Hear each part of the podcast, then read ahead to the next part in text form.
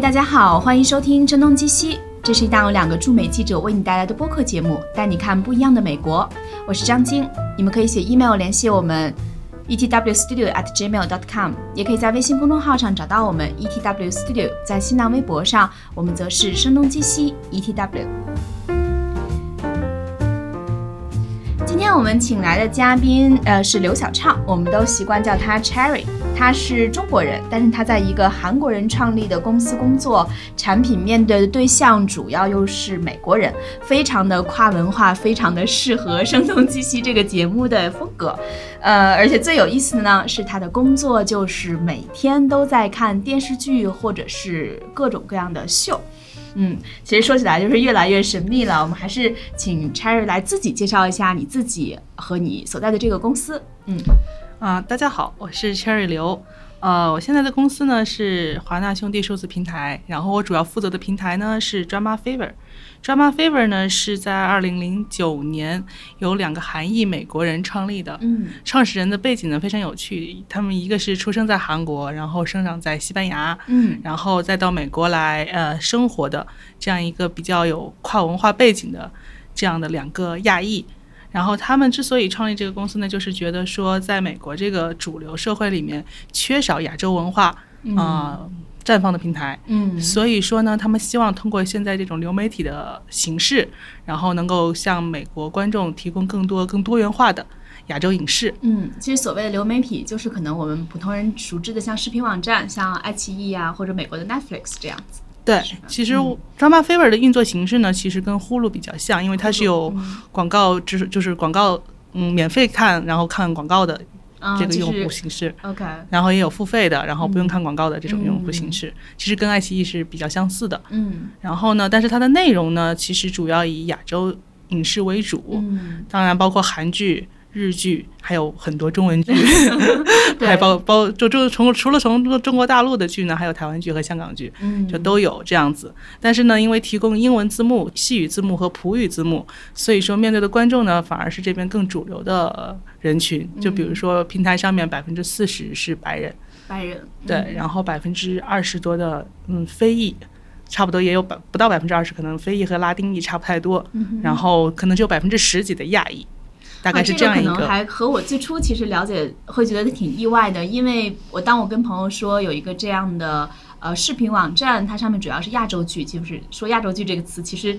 是一个很难定义的，通常大家不用亚洲剧这个词，指的是韩剧啊、大陆剧或者加日剧啊什么的。那大家会觉得这可能只是给海外华人的一个观影需求或者观电视剧的需求，但实际上恰恰相反。照呃 Cherry 刚才所讲的，百分之九十其实是非华人或者非亚裔的观看者。对，因为我们发现呢，在美国这个市场上呢，就是说，尤其是千禧年之后出生的人，嗯，就是年轻一代这样一些人呢，他们对于多元化的需求。多元化的文化需求，其实需求量是非常大的。就他们希望看到不同的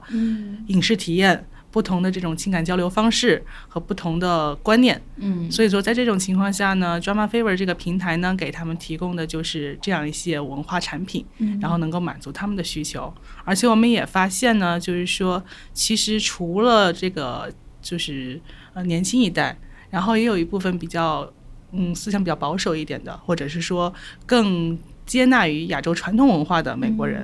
就是我们说的比较保守派的这些人，他们对于亚洲影视剧的欣赏程度也很高。就比如说，他们觉得说亚洲剧里面宣宣扬的这种非暴力啊、非色情啊这种非常韩剧，对，然后这种非常传统的家 嗯。家庭观念呢，这些反而是美国现在缺失的，是他们曾经怀念的，所以他们会非常喜欢看我们这些就我们平台上面提供的这些伦理剧，或者是家庭剧。那所以就是基于他们这样的情感期待和需求的话，你们在引进剧的时候，比如说大家都会主要考虑的几个因素是什么呢？或者说你也可以举些例子，以前引进的呃在上面收视效果比较好的。呃，依据其实主要是分几块儿。嗯，对于年轻观众来说呢，他们可能可以接受的比较多的是更呃普遍的这种价价值观的，比如说对于爱情的理解呀。对于这种非常纯粹的友谊啊，嗯，或者是对于一些就是呃奋斗啊这些方面的故事。奋斗是像《甄嬛传》那样吗？没有，比如说像我们之前有引进过像《微微一笑很倾城》，哦就是一个校园偶像剧嘛，嗯它其实是走的这种偶像纯爱路线的这种、嗯这种这种影视作品。然后呢那这，跟美国人帅哥美女。看的美国派啊那种青少年大校园剧是非常不一样的。对，因为它比较清新，就是里面大量的撒糖嘛，就是发狗粮的这种场景，然后大家觉得这个男女主角之间的这个化学反应很有趣，然后对于处理一些事情的方式就是非常机智，嗯包括对于进入社会之后的一些反馈啊，各种对于各种挑战的这种应激反应啊，这种都是他们觉得可以欣赏的一些东西。这种是属于比较受欢迎的，嗯。然后还有一种，比如说像中国传统的一些古装剧，嗯，这个是过去几年最集中出现的一批。对，尤其是古装玄幻剧，像《三生三世十里桃花》呀，然后包括那个《海上牧云记》呀，嗯。这种就是看起来制作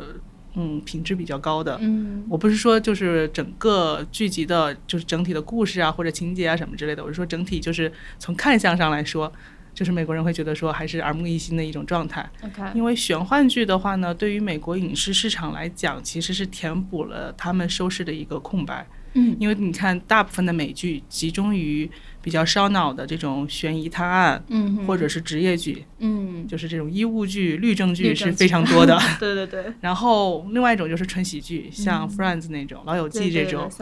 对。然后还有一些科幻剧，但是像玄幻的，就是这种古装玄幻，就是这个类别是没有的。这个类别相对来说比较少。嗯非常少，而且这种古装玄幻里面又又掺杂了就是这种纯爱呀，然后对于感情的执着呀，然后这种这种家庭的这种各种关系的处理啊，嗯像这种元素混杂在一起的这种类型的剧，在美剧的这个影视市场里面来说，category 是没有的。对相对来说是缺失的。嗯所以说呢，反而就填补了一些人对于这个呃这块儿文化内容想象的空白。嗯，但是我印象中你也给我讲过，不光是这样，包括中国有那种伦理剧，像什么《离婚律师》，其实在这边的反响也是不错的。对，之前有一些就是嗯，就中国在现代剧的制作上面，其实制作水准还是提高了不少的。嗯主要呢，一个是服化道，就是 fashion 的这个，就是时尚的这个元素，，OK，就是穿穿着打扮不是 比较比较时尚，然后也比较对洋气了很多。同时呢，就是说可能男女主角之间的这个呃交互互动，嗯。这种互动可能带来的这种化学反应啊，或者是呃针锋相对也好啊，嗯或者是这种就是两个人的这个对白啊，也会比较有意思一点。嗯包括我们最近才播《谈判官》这种，就是可哦能国内看起来有些说是比较脑残啊，或者是觉得嗯不是很那个什么的剧，但是因为有一些翻译上的处理，然后 然后尤其是因为我们是提供字幕的嘛，嗯你要字幕对于对白来说，其实在很大程度上降解了一些所谓的尴尬，你知道吗？嗯在这种程度上呢，其实对于我们的观众来说，他们还是喜欢的。嗯，你有什么？你你印象中有什么一些台词或者对白，经过翻译之后，就听上去没有那么尴尬了吗？这个还是挺多的，我觉得，因为我觉得很多那种告白的话呀，然后还有那种就是呃，包括一些职场上的一些语言吧，因为我觉得可能在我们听中文的时候，可能会觉得有点奇怪，或者觉得不是很专业，但是因为作嗯作作为我们这边来说，翻译和校对的处理之后，把它就是美国化了很多，所以说就就听看起来跟听起来是是是感觉不太一样的。嗯，那这样其实这个翻译团队就得需要非常庞大吧？既然你们你们现在比如说 online 的这个剧有多少部？我们现在总共来说可能有八百一千部吧，差不多。OK，所以就是不断更新，但所有的剧都会留存在这个网站上，不是像 Netflix 那样隔一段时间它可能有一些剧就下线了这样。会有一些剧，嗯但是我们是存金去造嘛，嗯。就是说好的剧我们会持续保留，嗯。比如说像韩剧里面像鬼怪呀、继承者们、来自星星的你啊这种就是经典的，就一直都在。一直都在。对，嗯。但是有一些可能刚开始还可以，后来觉得不行了的，或者是呃刚开始就是表现或者口碑都一般的剧，之后就不会保留太多。嗯，但是我们基本上百分之八八十多吧，就是比较经典的剧都、嗯都还保都会一直保留着。嗯，但是我不知道像你们，比如说有两方面啊，这些剧首先可能对潜在的这些呃观众来说都是比较陌生的。然后你们怎么样让他们对这些剧产生兴趣？就是怎么样去 promote 这些剧？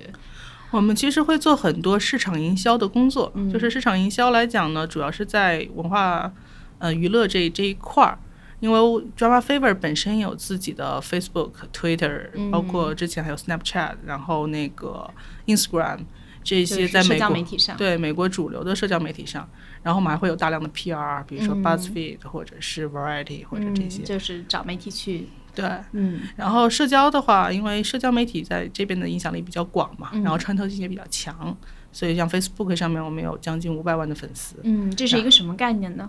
这个是一个，就是说，呃，比如说跟你们的对手相比，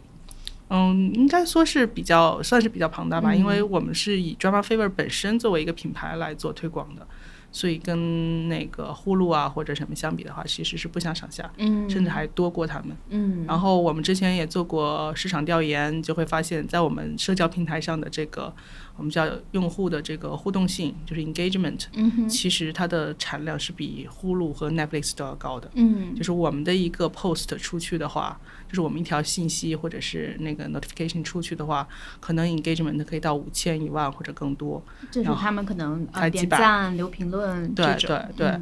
然后包括我们其实也有数据显示说，在 Drama Fever 这个平台上，用户所待的时长，嗯哼。其实也是远超过 Netflix 和 Hulu 的。嗯，你觉得为什么会是有这种现象？因为可能 Netflix 和 Hulu 按道理它是呃声口碑或者声名更广的，然后但是它是更大的平台。对，一个方面是他们可能平台比较大，所以对于用户这个关系的维系跟我们处理方式不太一样。Drama Favor 呢算是一个 niche market，嗯，就就它是一个小众市场、细分市场。嗯，对于一个细分市场来说呢，最重要的就是社群。嗯，这个用户的社群其实是我们非常关注也非常。就是在用心维护的一个一个群体，那么这些用户呢，对于我们这个平台来说，他们的忠诚度就非常高，嗯，所以他们会持续的在我们平台上去消费这些影视作品。另外一块呢，我们也会发现一些非常有意思的现象，比如说我们会发现大量的呃美国用户，嗯哼，他们其实是有一种避世主义的倾向，避世主义，对，就是 escape。escapism，对，是这种状态来到 drama fever 的，就是他们其实本身是选择在某种程度上拒绝美国主流文化的方式，然后来到 drama fever 这个平台上面来的。原因之一呢，就是因为这个文化产品确实比较特别，嗯，所以说呢，跟主流提供的这种影视剧里面，就是充满了比如说呃各种性关系啊，然后暴力、暴力啊、血腥的这种状态不不太一样。然后另外一块呢，就是亚洲剧相对来说也比较轻松一点，就是说，对，不用太费劲的去理解很多很很深奥的知识和学，就是学问吧。嗯，反正就是说可以很好的、很可以很开心的去打发掉时间，是这样一个过程。然后我们会发现很多用户就是他一旦开始看亚洲剧，他就会一直看。他就很难再回去看美剧了，就是这种状态。对，其实是一种有毒的状态，你知道吗？那你是怎么发现他们这些的反应，或者他们你们通过什么样的方式和渠道了解到这些反馈呢？因为我们有做过市，就是市场调查。因为我们我之前也说了，我们其实很关注去维护跟用户之间的这个社群关系嘛。嗯。所以说，在这种程度上呢，就是我们会很近比较频繁的跟用户进行进行这种深入的沟通。嗯。用户的每一封反馈的邮件，我们这边都会就会非常认真的去处理。包括在我们那个评论区，嗯，网站的评论区，对网站的评论区留言。他们包括他们想看什么样的剧，知道什么样的剧，然后喜欢看什么类型的剧，其实都是有很多就是调查和数据支持。所以你会所有的评论都会看一下，基本上可能 基本上大部分对百分之八十的机会基本上都会看一下，因为尤其是新出的剧刚刚上线的时候是吧？对新剧上线的时候，然后因为它也在某种程度上反映了你的一个市场营销的方向，嗯，就是用户喜欢哪些点呢？然后他们愿意去传播哪些点呢？嗯，因为它这个这个社群。最初，因为还是很多是属于年轻人带动起来的嘛，就是我们会发现很多是年轻人带动起来，然后家长发的，就是大家长跟着一起看，看完之后发现其实也挺好看的，然后就一家人一起看的这种状态，合家欢了，合家欢的这种状态，对。嗯，那你这些评论中有没有一些让你觉得特别吃惊和意外的？会，我会发现就是用户对于我们这个剧的这个着迷程度，嗯，和对于细节的关注程度都是超过我们想象的，就是至少反正是超过我的想象的，因为就比如说我们看有些用户的评论。他会对于 OST，就是说背景音乐和就是片头片尾曲的那个执着程度，会非常高。他会用非常专业的方式来分析这个电视剧的。呃，背景音乐和片头片尾曲的这个过程，对，就是会会留很长的评论，就会会留那种三五百字的评论，然后 然后写他对于这个音乐的理解，对，然后还会有一些呢，就是说对于一些细节的这种专注程度也是超过我的想象的吧。就比如说有一些时候有一些呃中文剧。嗯，可能在有些细节上不是特别注意的时候，嗯，就比如说我们之前进过一部剧，然后那个剧里面大概有个镜头就是男主在玩电子游戏，但是他玩的是一个就是在 Xbox 上玩的一个游戏，但是玩的好像是。那个 Legend of League 什么之类的那种，然后就是按道理来讲，应该是在 PC 端玩的一个游游戏啊。对，然后当时这个剧播出来之后，就是这种 bug，然后就会看到评论区里面全都在说这个事情，然后就会觉得说，因为因为当时把这个事情就是这个片段拿出来的时候，大家是想说这个片段其实表现两男女之间的那个 chemistry 很有趣嘛。嗯。因为女生在抱怨男生说你一直在玩游戏，没有太关注他或者什么之类的。嗯但是大家没有关注那个点，大家关注点当时说他怎么可以在一个那。那个 Xbox 上玩这个游戏，对，完全注意的一个本来不想强调的细节。对对对，但是你会发现他们对于这种细节就就很在意，所以说，其实，在某种程度上，我们会把一些相关的信息反馈给制作公司，嗯，然后可能就是告诉制作公司说，大家可能会有这样的一些反馈。那么，对于制作公司来说，可能在制作下一部作品的时候，在细节上面可能会就更专注一点，或者更专业一点，这样子来来做这样子。嗯，对，其实实际上说起来，你看，Drama Fever 是二零零九年成立的。哇，到所以现在今年二零一八年已经将近九年到十年这样一个过程了啊！从可能早期应该主要是韩剧，然后慢慢扩展到日剧、亚洲剧，呃，就是主要中国大陆剧这两年也比较蓬勃，所以我看你们引进的也越来越来越多。对我们大概是从一五年、一六年开始，因为我发现一五年、一六年之后，中国影视剧的制作水平其实得到了很大的提高。特别嗯，对，特别最近就是。刚刚打断你一下，特别最近这个《白夜追凶》，呃，被 Netflix 买下，它在海外的版权，其实还国内的人觉得这是一个挺让人振奋的，或者说是呃一个挺大的事儿吧。我不知道你怎么看这个事情。其实 Netflix 买就是国产剧，不是就是已经很很久了。嗯，最早包括像《何以笙箫默》这种，都都是在 Netflix 上呈现，而且 Netflix 现在进中文剧的体量也会越来越大。嗯，就是说它。大家都会都会看重这个市场，所以说就是说，呃，它的那个承载量本身体量在那里嘛。嗯。但是问题呢，就是我们跟 Netflix 关注的点不太一样的，就是我们不想说只是把一部剧放到我们平台上面来，因为我觉得不管是 Netflix 也好，或者是 YouTube 也好，或者是很多其他的平台也好，把这个剧放到这个平台上只是第一步。嗯。就是说，它能够让观众有渠道可以去看，但是。我们的目标呢是让更多更多的观众来看，嗯，并且喜欢看。对我也是无意中有一次好像在 Netflix 上发现了，上面也有什么《北平无战事》啊，这个其实在中国还是非常有影响力的剧。但事实上，呃，如果不是很留意，就是或者是我真的是无心无意中发现的，他可能通过一套算法或者看到我，也许看过《甄嬛传》，因为他之前《甄嬛传》有改编的六集版，六集版对吧？六集版还是八集版的一个，从几十集。改编成一个精缩版，对。我是看了一下他如何精缩的，而且当时觉得的一些呃 caption 那个也都写的蛮有意思的嘛，就是台词会彻底重新写，嗯。呃，是重新写的吗？有一些戏好像是重新拍，对。对，反正有些做了一些翻译，还是挺有趣的，什么什么。My Majesty 是吗？就类似于是类似于这样，我都不太记得那些细节了。或者 My Love 什么的，就是在他称呼皇上的时候，一些非常惊异的一些呃对白。所以我可能是看过那个，也许因此他通过算法给我推荐另一部亚洲剧，我才发现呃，《北平无战事》可能他们也是觉得是在大陆比较有影响的。嗯，但在大陆比较有影响，对于他们的海外发行是不是能够得到同样的效果，会有会不会有更多的人关注？我觉得就是像你说的，这个也是蛮存疑的。就是其实是分两步走嘛，首先。先大家都是希望说我先上平台，嗯上平台之后，然后完全依靠平台的能力，然后再来吸引人来观看，这是这是这是第二步。但于对于 Drama favor 来说呢，就是我们在选剧的时候，首先就是在选剧的同时，其实把营销方案就是已经想好了的，嗯，就是我们选的每一部剧都是我们确定说我们可以拿到更多的用户可以吸引到更多的用户来看这个剧的点，嗯，然后同时有一个配套的这种市场营销方案，跟着剧一起走出去。嗯。然后是一种主动营销的方式，就是不是说让观众等着他等着算法来发现这个剧，而是说让观众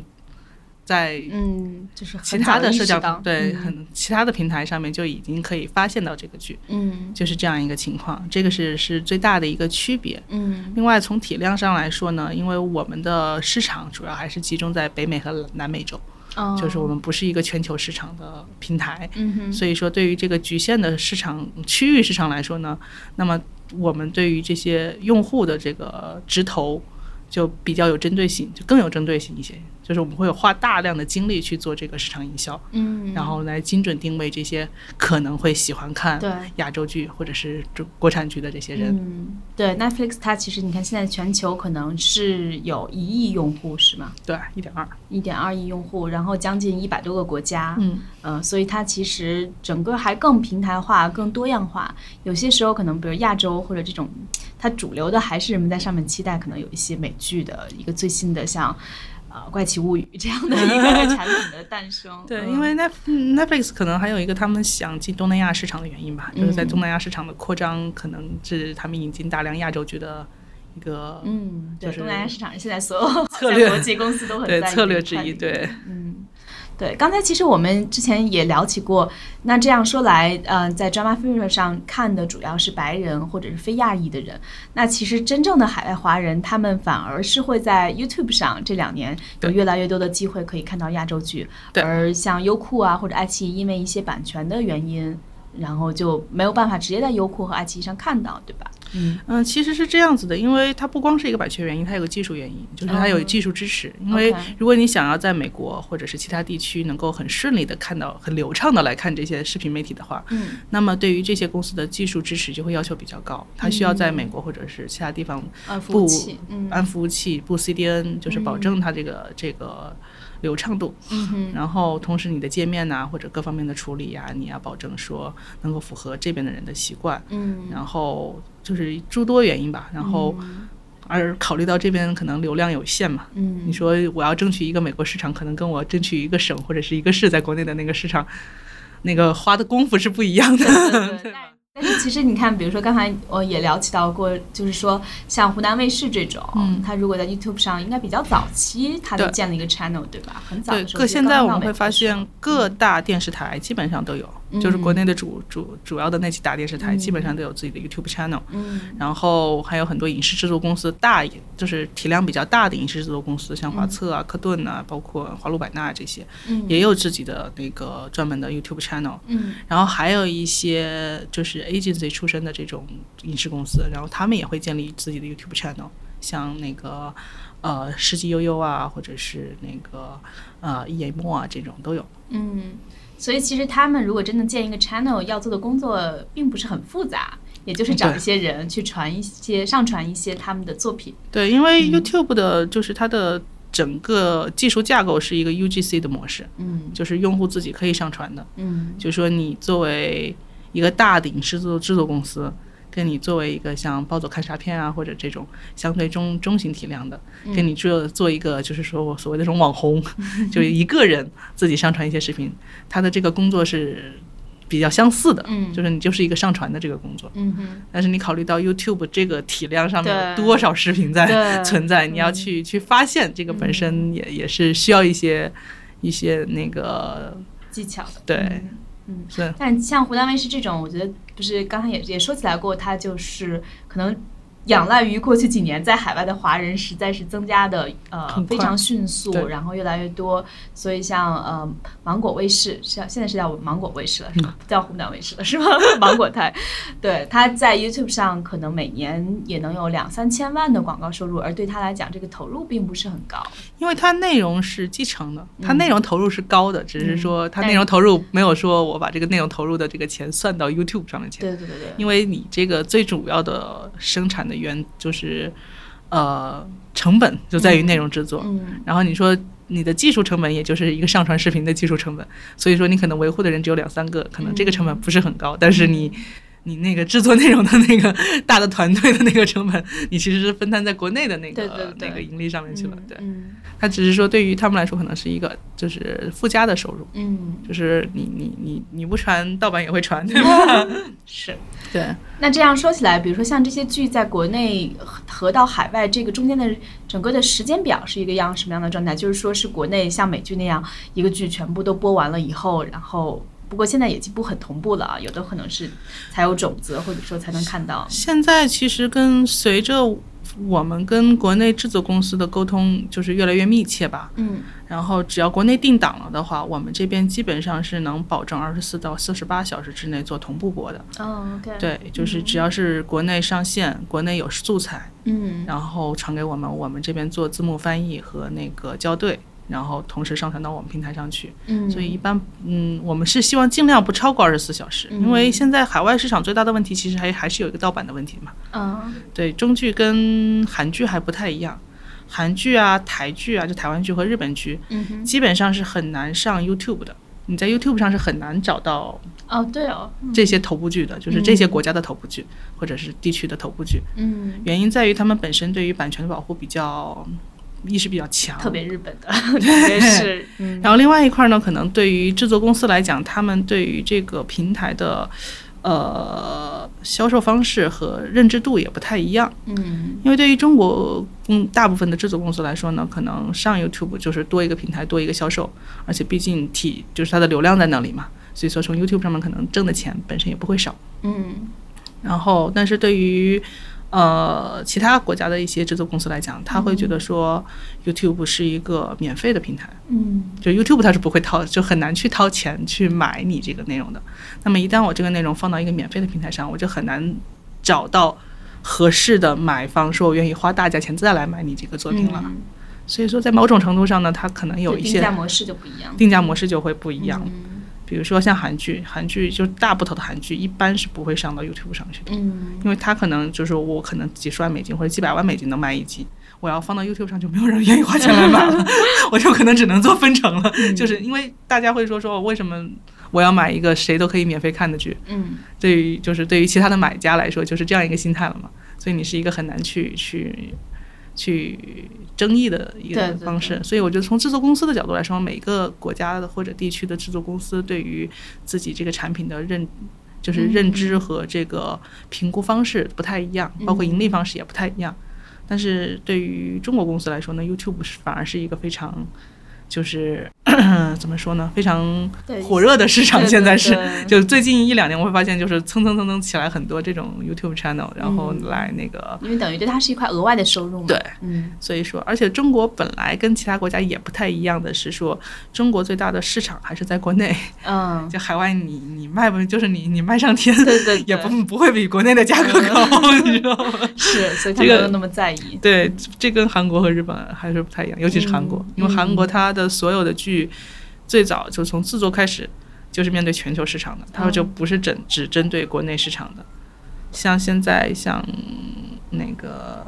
Dragon Studio 那边，就是说，呃，之前做那个《太阳的后裔》，嗯。像这些公司，他们很多在剧本创作阶段就是面向国际市场的，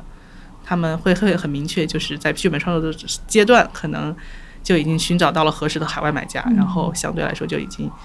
固定了发行的这个价格和收益。嗯，蛮有意思的，因为同样是亚洲国家，就是因为国家的体量和人口基数不同，然后在整个的文化产品最初的定位上也产生了这样的差异。我觉得不光是一个人口基数和体量的问题，还有一个是政府的问题。嗯，对，因为政府比就是韩国政府对于韩文化输出的这个嗯这个状态是是非常非常非常重视对对对，的。好像这种说法已经存在了有十几二十年，都是对对对，中就是跟跟韩国韩国这个文化输出的这个是他们的一个方针嘛，嗯。而且从不仅是电视影视剧了，嗯。包括 K-pop 也是一样的，对对对，就是他们的这个音乐对啊嗯。对，啊。包括去年 BTS 嗯，防弹少年团，这个都是在在美国主流媒体上都是都是就是几乎就是，你可以看到 Twitter 上那个 trending 的 keywords，就是嗯热搜词都已经上热搜的这种状态，你知道吗？对，我觉得韩国可能从时尚文化艺术的各个方面，确实是进入全球化的这个比较早，也比较的深入。对他们比较做做起来比较用心，嗯像他们韩国会在美国、欧洲，现在包括拉丁美洲有一些城市。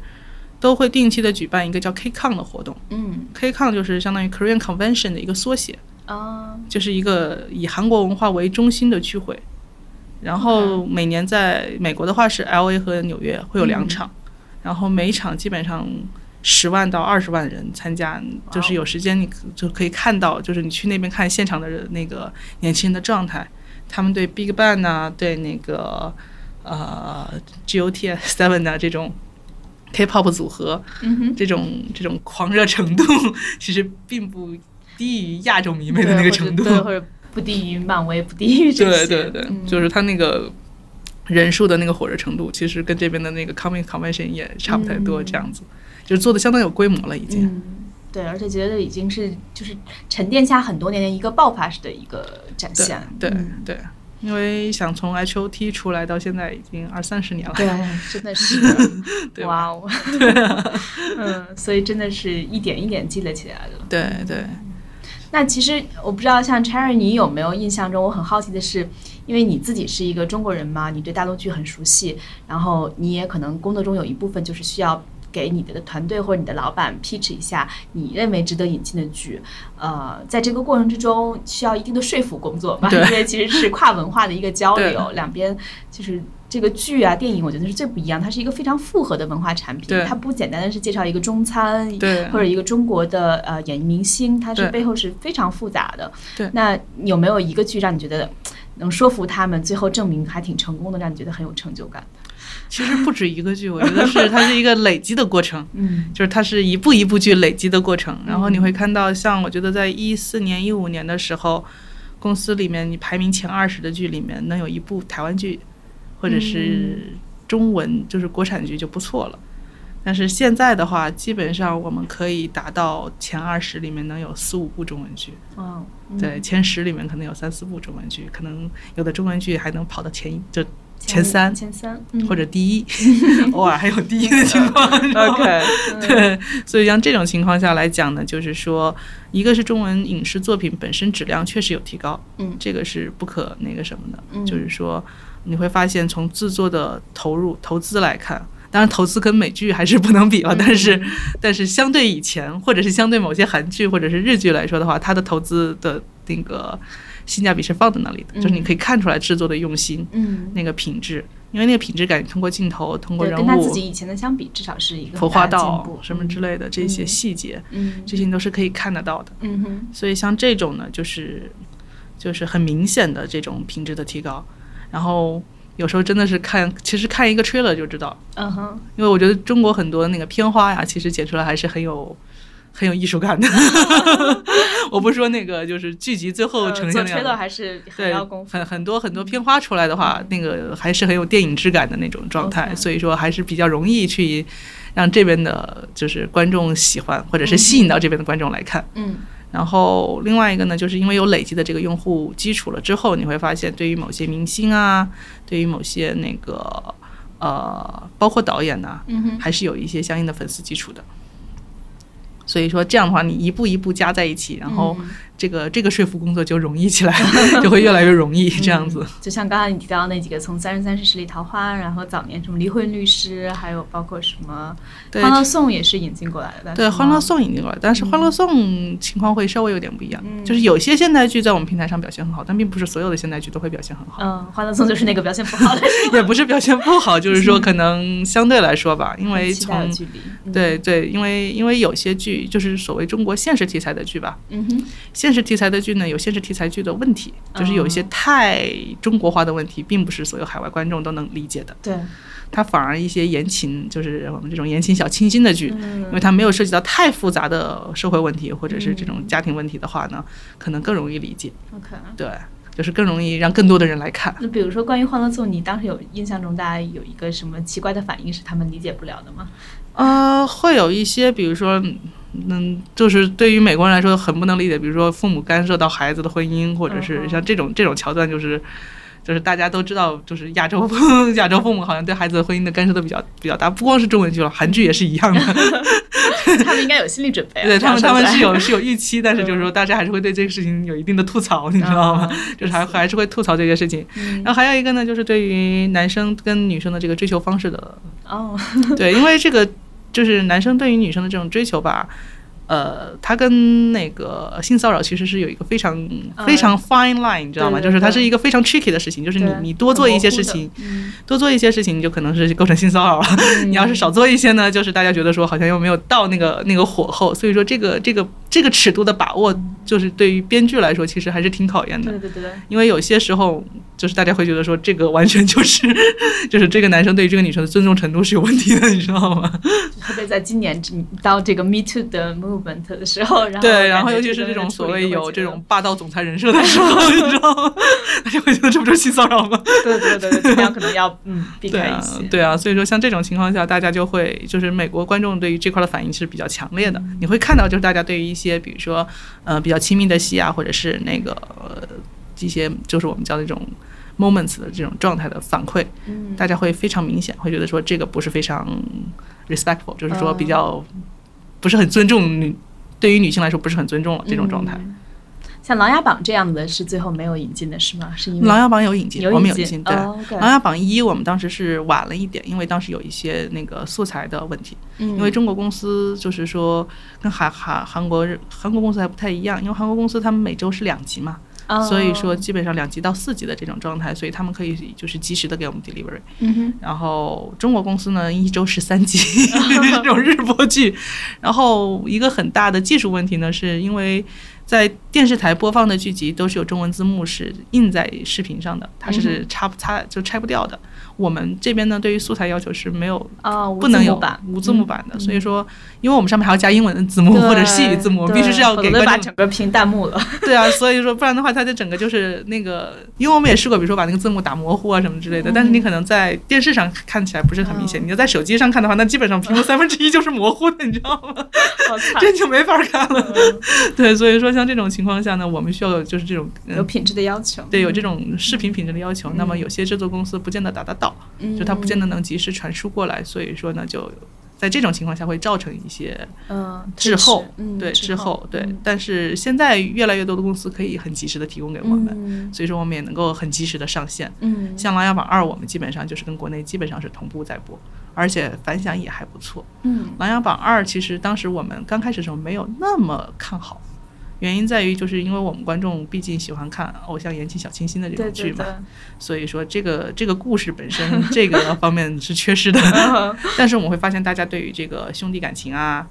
嗯，父子感情啊，对于这种家庭关系处理啊，包括对于权利啊，对于各种事情态度啊，就他们。你会发现那种所谓的正三观的东西，在所有地方都是正三观的，对，然后所有地方都是比较简单化，嗯，对，大家就是觉得什么样是正义的呀，嗯，然后什么样是正确的选择呀，嗯哼，然后怎么样去等于说遵从你自己的初心啊，像这些很很基本的这种价值观的东西，在这边还是很认可的，嗯，对，所以其实像你们如果随着这个过程之中引进这个剧的成本，是不是也会越来越高？现在还好，因为比较稳定，对，比较稳定。因为中剧是这样的，中剧，呃，在美洲和欧洲的市场还是相对来说有一点局限性。嗯，像我们是属于我们还是要花精力、花时间、花呃资金嗯，去做营销的。对推广他们，对推嗯广这个工作的成本其实是比较高的，我们推广成本比我们的可能版权收入、版权成本还要高，嗯。尤其是对于中剧来说，因为它不像韩剧，韩剧的用户基础比较好，嗯。可能它一部韩剧你不需要怎么宣传，大家可能就是跟着某一个韩星，他也就过来看了。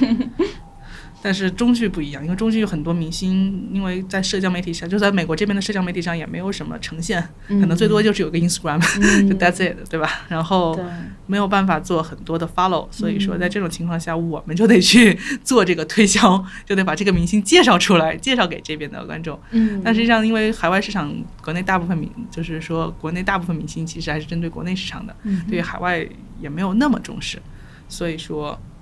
在这种程度上呢，就说也有我们工作上也有一些难度。嗯，